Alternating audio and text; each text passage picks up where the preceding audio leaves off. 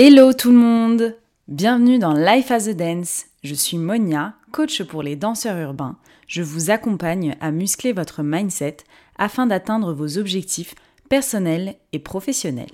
Dans ce podcast, on parle développement personnel, business, entrepreneuriat, productivité et mindset. Hello tout le monde, j'espère que vous allez bien. Je voulais prendre le temps de vous remercier par rapport au lancement que j'ai fait il y a deux semaines maintenant. Merci beaucoup pour tous les messages que j'ai reçus, pour toutes vos impressions et toutes vos notes positives. C'était vraiment important pour moi de partager avec vous cet univers. Je vous présente donc l'épisode numéro 1 Oser briller le mindset comme fondation de la réussite. Comme je le disais précédemment, tout le long de cette saison, on va discuter sur tout ce qui touche au mindset des artistes. J'ai eu l'opportunité de travailler avec eux et de guider un certain nombre d'entre eux dans leurs projets. J'ai pu constater de façon évidente que lorsqu'un artiste découvre son plein potentiel, il adopte un mindset puissant, il se métamorphose en un véritable entrepreneur accompli. Et c'est cette prise de conscience qui m'a inspiré à créer ce sujet pour le podcast. Le but est de tendre la main à d'autres artistes, de les guider avec des outils pour trouver en eux la lueur et embraser leur destin. Et en partageant des expériences, des enseignements et des témoignages concrets de réussite, je veux créer une communauté solide et apporter l'épanouissement personnel et professionnel. S'il y a 5 ans, on m'avait dit que j'allais être entrepreneuse, honnêtement, je vous aurais pas cru. Je suis arrivée sur le marché du travail en 2015 et en 2007, après deux ans d'expérience dans le monde bancaire, j'ai réalisé que j'étais plus du tout alignée avec la personne que j'étais. Je m'ennuyais, je trouvais plus de sens à ce que je faisais, je me demandais ce que j'allais faire de ma vie. Je sais pas si vous vous l'êtes déjà posé, mais perso, je me suis déjà posé une centaine de fois cette question existentielle qui est qu'est-ce que je vais faire de ma vie? Pendant des mois et des mois, je me suis morfond avec un mental totalement négatif, une estime de moi complètement faible, et en plus, j'en voulais à la terre entière, car je me vexais pour un rien. Du coup, je m'isolais, j'avais perdu confiance en moi, je savais plus vraiment qui j'étais, j'avais clairement perdu goût en la vie. Un jour, j'en ai vraiment eu assez de jouer à Cosette et j'ai pris le taureau par les cornes et je me suis bougée. La première chose que j'ai faite est de m'inscrire à un cours de danse car j'avais toujours rêvé de danser et d'apprendre la technique. La danse, elle est arrivée à un moment dans ma vie où j'en avais le plus besoin. Elle m'a permis de reconnecter avec mon enfant intérieur et de vraiment trouver une joie interne. Je trouvais enfin une discipline que je pouvais pratiquer des heures et des heures sans voir le temps passer. Finalement, c'est une véritable passion. La danse, elle me permettait de retrouver un bonheur que je n'allais plus chercher à l'extérieur. Quelques années plus tard, et grâce à la danse, mon projet de vie se concrétise. Je veux être un acteur dans le développement personnel et je songe à le lier avec la danse. Donc me voilà entreprendre une formation de coaching. Au début, tout allait bien. Je prenais le temps d'apprendre et d'assimiler les concepts. Mais le jour où on a terminé la formation, est arrivé le moment fatidique de OK, je fais quoi maintenant que je suis coach? J'avais effectivement tous les outils, concepts, clés en main, mais j'avais oublié l'essentiel. Comment offrir mon coaching? Il faut savoir que je démarre vraiment from scratch, donc l'entrepreneuriat est nouveau pour moi. Lorsque l'on démarre une reconversion vers l'entrepreneuriat, on est loin de s'imaginer tout ce qui nous attend en termes de travail, de compétences, des émotions, de up and downs, des échecs, mais il y a quand même aussi des choses qui sont positives. On se rend compte de nos forces, on se découvre des passions qu'on n'avait jamais imaginées en premier abord. On fait aussi la rencontre de personnes extraordinaires qui vivent exactement la même chose que nous et du coup qui nous permettent de prendre beaucoup de recul. Donc, chers artistes avec un grand A, aujourd'hui je veux partager avec vous cette thématique car pour entreprendre tous vos projets avec sérénité, un mindset musclé, c'est la première clé à mon sens pour réussir à atteindre ses objectifs. Dans cet épisode, on va parler des différents états d'esprit qui existent, du narratif personnel, comment on se parle, nos croyances, et enfin je terminerai par un exercice pour vous accompagner lorsque vos pensées négatives prennent un peu trop de place dans votre tête. On entend souvent parler du mindset, mais c'est quoi exactement le mindset? Ce mot, il est devenu à la mode, on l'entend un peu partout dans le milieu entrepreneurial et en développement personnel. En fait, c'est un concept qui décrit un état d'esprit. Il fait référence à la manière dont on perçoit la vie, on aborde la vie, les défis, les obstacles. Dedans, on y met les croyances, les attitudes, les schémas de pensée et aussi les habitudes ancrées qui font de la personne que nous sommes et comment on voit le monde. Exemple, moi, par exemple, j'entends souvent des personnes dire bah moi je mange à midi et pas à midi 30, c'est comme ça, je suis réglée comme une horloge, etc. etc. Carol Dweck, qui est professeure de psychologie à l'université de Stanford et auteur du livre Mindset The New Psychology, a identifié deux types de mindset. D'ailleurs, si vous voulez en savoir un peu plus, je vous ai mis en lien le TED Talk où elle en parle. Elle distingue deux mindsets, le mindset fixe et le mindset de croissance.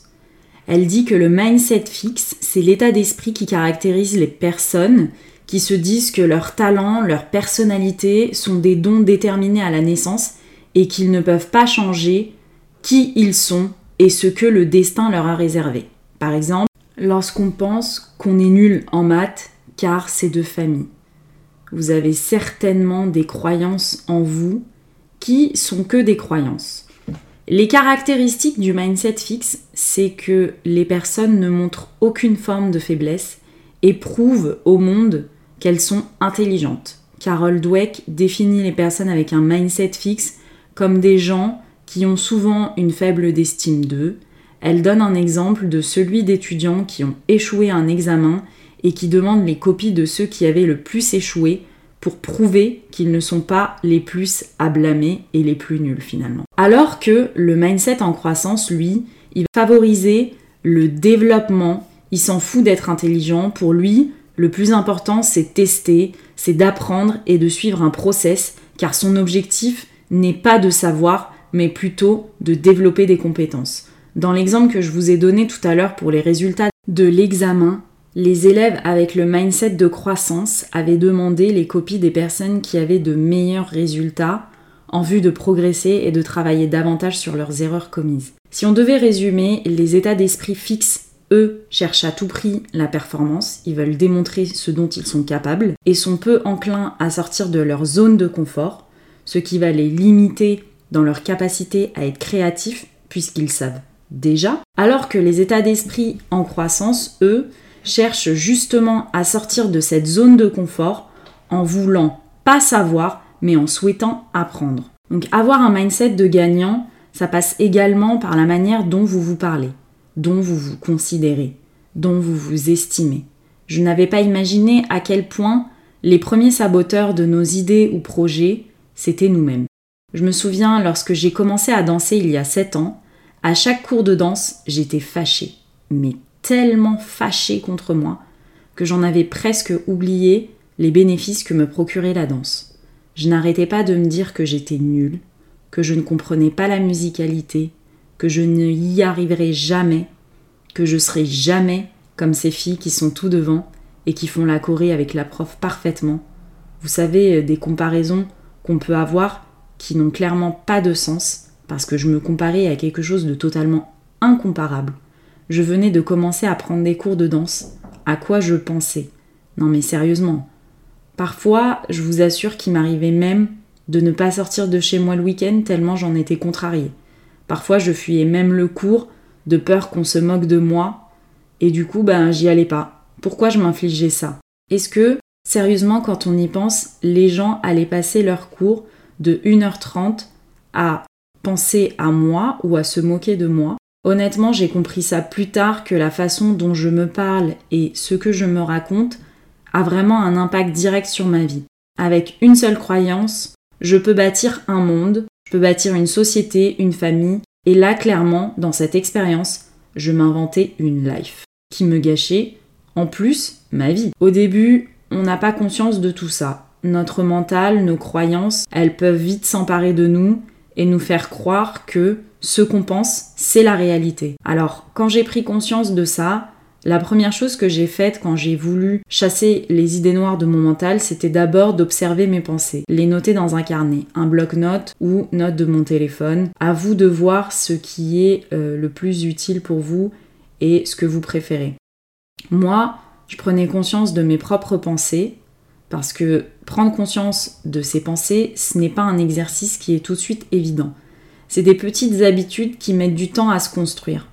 Le plus important, c'est de commencer. Commencer petit, mais de le faire petit à petit dans le temps. Une fois que j'ai noté cette pensée, je vais prendre littéralement du recul. Comme elle n'est plus dans mes pensées, elle est sortie de mes pensées, je l'ai retranscrite sur un papier, cette croyance ou cette pensée négative, je ne l'associe plus à moi et je la dissocie de moi-même. L'exercice que je voulais vous donner par rapport à ça, c'est de se dire la croyance que je crois, est-ce que elle est vraie?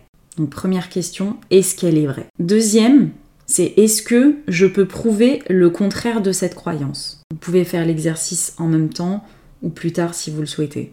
Troisième question, à quel moment ce genre de croyance se manifeste? En quoi est-ce que cette croyance, elle m'est utile? Pourquoi je la crois cette croyance? Qu'est-ce qui fait qu'aujourd'hui j'ai envie de la croire cette croyance? Combien en énergie, temps, frustration, ces pensées, elles me coûtent? Qu'est-ce que ça me coûte de croire ça? Qu'est-ce que je suis en train de, de perdre en temps, en énergie?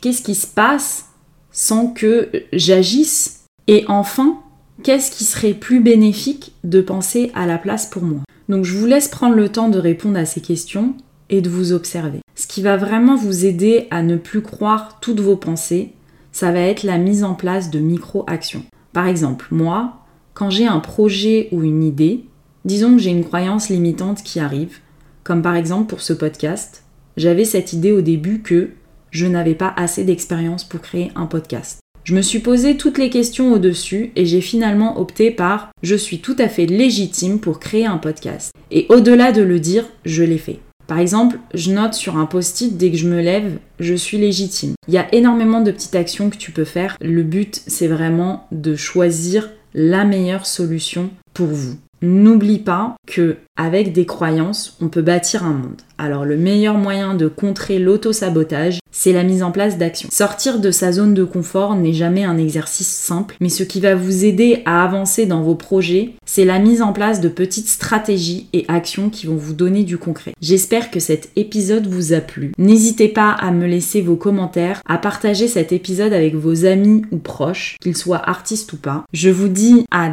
dans trois semaines avec une interview exclusive d'un danseur reconnu dans son milieu. À tous mes anglophones friendly, l'interview sera en anglais. Je vous dis à très bientôt. C'était Monia de Life as a Dance. Business booming!